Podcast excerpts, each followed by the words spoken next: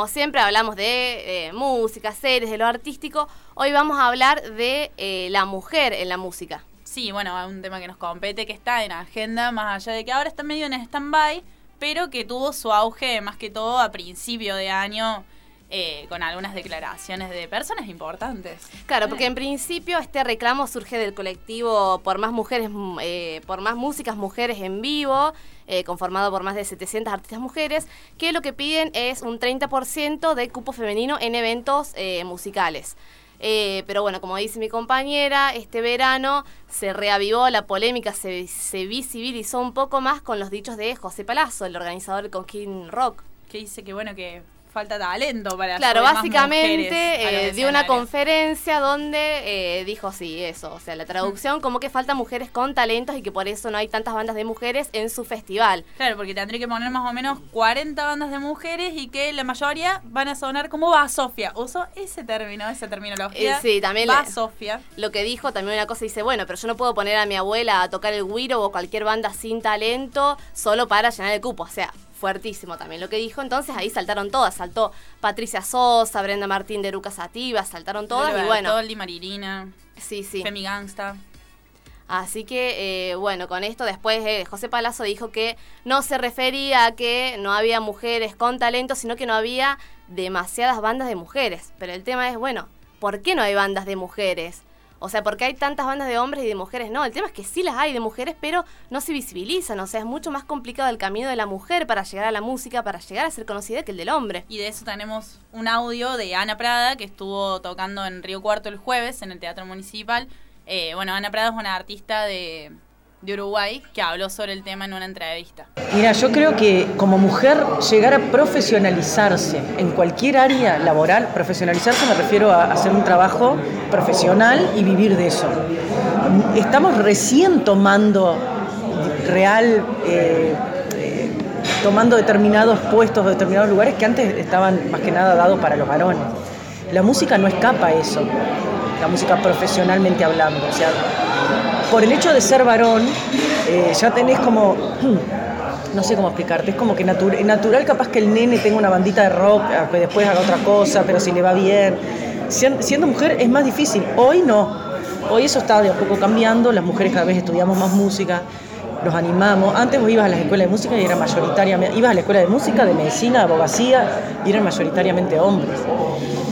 Eh, no hace tanto no podíamos, salíamos de la casa, las casas paterna y materna al matrimonio, o sea, no podíamos trabajar sin el consentimiento del padre o, del marido, no podíamos tener cuenta bancaria. Eso es un minuto de la historia, pasó ayer.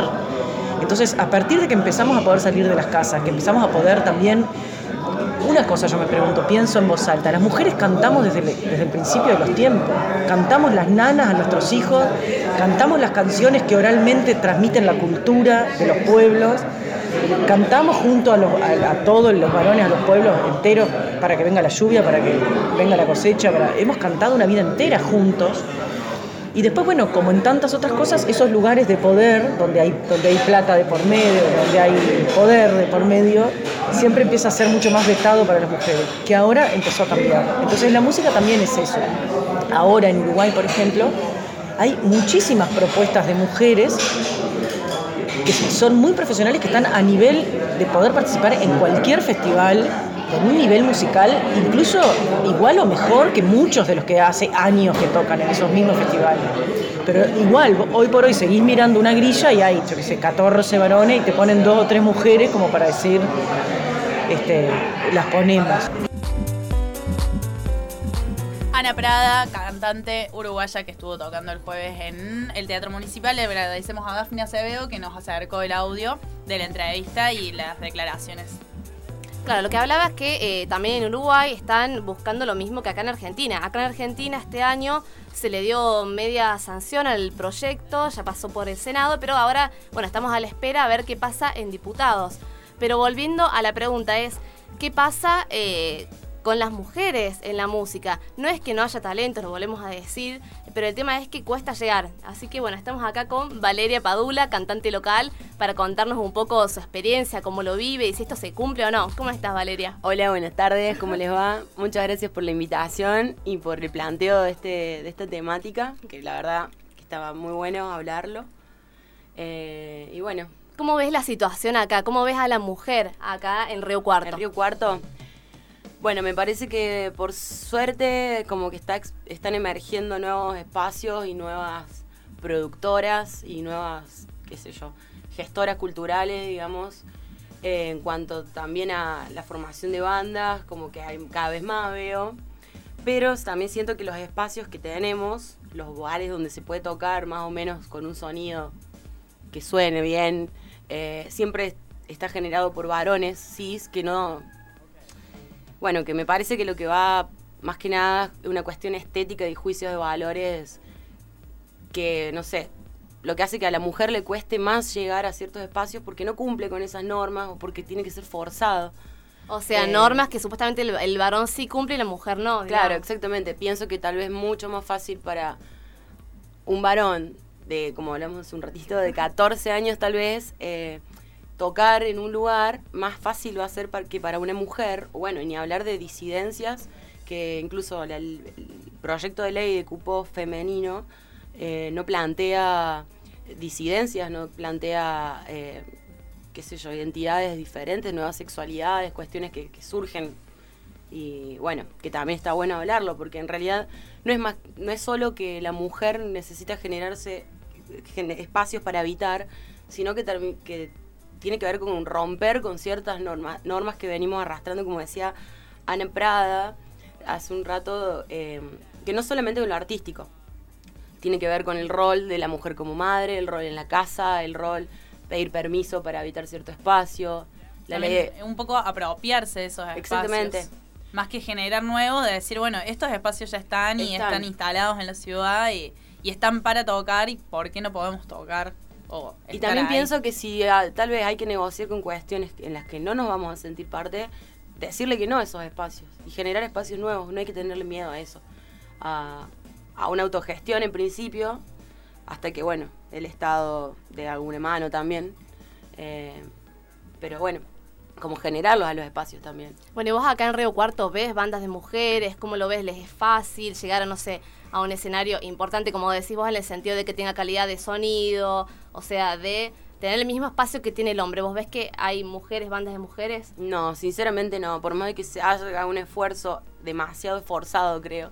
Por ahí, como bueno, invitemos a una banda donde haya una chica, porque viste que todo lo del cupo femenino, bueno, como me siento un poco forzado, ¿me entendés? No siento que el espacio se dé como naturalmente. De hecho, anoche tocamos en un, en un bar eh, donde eran cuatro bandas y había solamente dos mujeres. Ahí había como 13 personas músicas y dos mujeres. Em, como no sé, no creo que se cumpla. Pero bueno, va, por, va encaminado, de hecho. Ahí. Además, el, talento está de las mujeres. Una, es que eso, eso ni.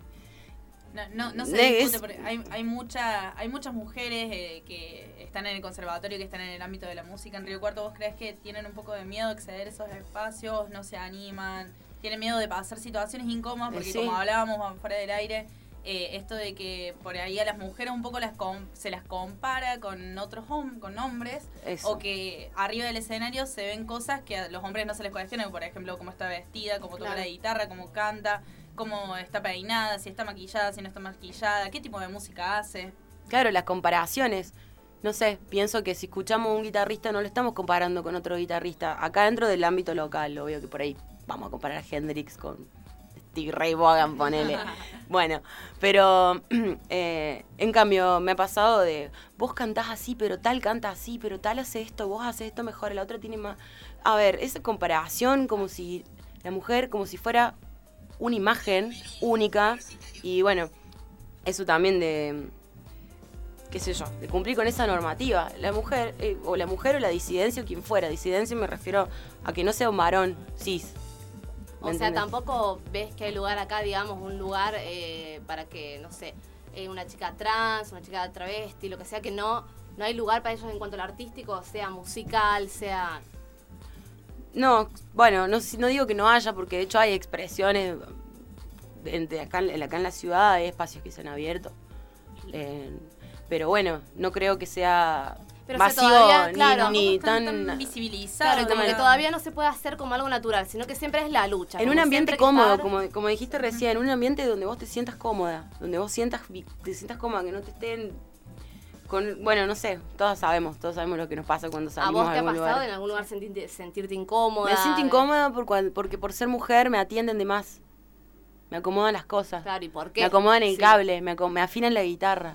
¿Por qué me afinás la guitarra? No sos un siervo, Claro. ¿me entendés? No. O sea, en ese, con esa intención, no tengo, no es que no, no me afine la guitarra, yo me la banco, no, no.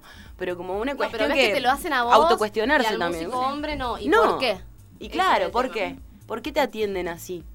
¿Qué, Claro. ¿qué onda? No, no, eh, bueno, esas cuestiones por ahí. ¿Y del público también ves lo mismo? ¿Que hay cierta mirada distinta? O Eh, sí, bueno. al ver una banda de hombres, sí. ¿qué, qué se opina cuando ven una banda de hombres y qué se opina cuando ven una banda de mujeres o una artista mujer? O Yo sea, creo que las cosas que se ven, de- eh, está bien, de- dependen de los ojos de quién, ¿no? Pero en general, estamos hablando de la mayoría, digamos. Yo creo que cuando tocan hombres se, la- se va a ver la distorsión que tiene puesta, el solo que está haciendo, cómo está tocando la batería. En cambio, a una mujer se le va a ver lo que tiene puesto. Ni hablar de lo que tiene puesto, cómo está peinada, si gritó, si se equivocó, ¿me entendés? Me parece que, esas- que, que es como una crítica injusta, no sé. Sí, Bueno, y claro. y también en el, en el tema del público, eh, acá en Río Cuarto se han eh, organizado un par de eventos eh, de solamente artistas mujeres. ¿Se ve un apoyo por el parte del público de Río Cuarto? Sí, O- se ve un apoyo, pero también sabes que siento que esas pers- que hay personas que no van a esos lugares. Que no, que se sienten, que au- se autoexcluyen también. Por algo será, de- de- tal vez no tengan que evitarlos, tal vez que sí. Pero pero sí, hay- es diferente. No sé, no se toma con tanta. Me parece a mí, eh, qué sé yo, pero. Pero bueno. ¿Y a vos esto de llegar a tocar en escenarios te costó? ¿Cómo fue el camino? Bueno, yo creo que empecé más que nada porque me gusta la música y bueno, no soy un poco, no tengo, soy media caradura, por así decirlo, Eh, pero básicamente llegué a tocar en escenarios y armar bandas por medio de varones, por medio de varones que me invitaron a tocar, varones que me invitaron a armar una fecha, varones así. O sea, No creo que por mí medio sola- Claro. Me- sí, O sea, también has tenido esa suerte de que has tenido compañeros que sí te hayan querido incluir, porque quizás como hubiera sido si estabas sola. Sí, Em, tal vez, no el sé. doble de difícil el camino. Sí, capaz que sí, es que eso, eso de hecho hay una estadística que uno que, que bueno, que a una mujer tal vez le cueste el doble de lo que le cuesta a un hombre. Eso que decía, como con 14 años, un, un pibe ya puede estar tocando tranquilamente. Una piba no. Claro, ya puede estar en un Se le van a exigir otras una cosas. mujer, claro, tiene que estar siempre cumpliendo tal exigencia. Que Claro. En realidad esa exigencia es un freno. Entonces después esto de que no hay suficientes bandas mujeres eh, talentosas, conocidas, como dice Palazzo o eh, la gente de la industria musical, en realidad es porque justamente son ellos los que ponen un freno. Me encanta que Palazzo haya dicho eso, de hecho. Porque nos hizo abrir a, a cuestionarnos esto, digamos. Eh, Palazzo es importante porque era uno de los principales productores Claro, de música argentina. Sí, Entonces, como, como si fuera dentro de ese, ese rol que tiene tan importante, que bajó a línea el pensamiento de esos tipos de productores. Claro, digamos. es que antes de que él lo Bajo. dijera, quizás el año pasado ni siquiera no se hablaba tanto de esto, me parece, el cupo femenino en eventos musicales, en festivales. Y justamente lo que hizo fue eso, que salieron... Su- sus declaraciones fueron el, el disparador también para que después esta, este proyecto de ley no quedara en el stand-by en el que estaba, sino que se discutiera y dos o tres meses después de las declaraciones de Palazzo se aprobó la, la media sanción. Y ahora Claro. de nuevo estamos esperando que en, en diputados se, se vuelva a charlar y está ahí como... Claro, lo que, lo que- además para mí no se piensa, lo que preocupa también es, bueno, ¿y cómo se regula esto después? O sea, se aprueba, bueno, ¿y cómo pasa? ¿Cómo pasa en una ciudad como Río Cuarto que esto se cumpla? Porque tiene que ser en eventos donde hay un mínimo de tres artistas o bandas, tiene que haber un 30% del cupo femenino. Bueno, ¿y esto cómo se controla?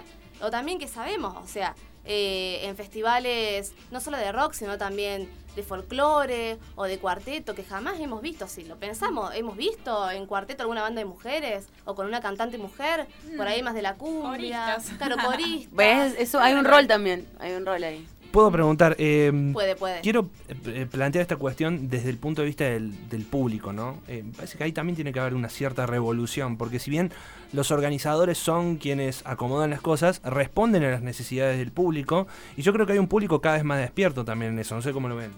Sí, parece que sí. eso que decía recién, bueno, un festival organizado por mujeres, hay cierto, hay cierto público que no va a ir. Hay cierto público que no va a ir, pero también pienso, bueno, está bien, el que va a ver bandas de rock de hombres seguido, también es porque vas a ver a alguien conocido, por ejemplo. Si no hay una banda de mujeres conocida, porque la frenan para que esa, esa banda Claro. no sea conocida, ¿cómo te vas a enterar vos? ¿Cómo vas a saber? Entonces imagino por ahí, no sé, el pibe que está en su casa y dice, y voy a gastar para ver esta banda de mujeres que no conozco. Entonces es todo un tema, un ida y vuelta que me parece que pasa justamente por ahí, que el día que la mujer pueda acceder a esos espacios, que el pibe que está ahí pueda decir, che, esta banda está buena, che, esta mina tiene talento, ahí se va a empezar a correr un poco más. Esta revolución yo creo que se va a ir dando de a poco, pero es un ida y vuelta. Y que no sea solamente en, la, en el ámbito de lo, de lo que De lo es musical, vivo y, y no solamente en lo musical, sino pero que también que sea, haya un- una difusión. Claro, porque la música no solo se consume en vivo y menos ahora en esta época, o sea, se consume de un millón de otras formas. Y también el público puede demandarle al organizador ciertas cosas. No, esto no lo toleramos, esto no queremos, no queremos discriminación, no queremos Abusadores arriba no del queremos escenario. abusar. Bueno, es algo que ocurre. De hecho, sí. mucho público acá en Río Cuarto termina ejerciendo una cuestión de, bueno, te vas, no sé, te zarpaste, te vas, no sé.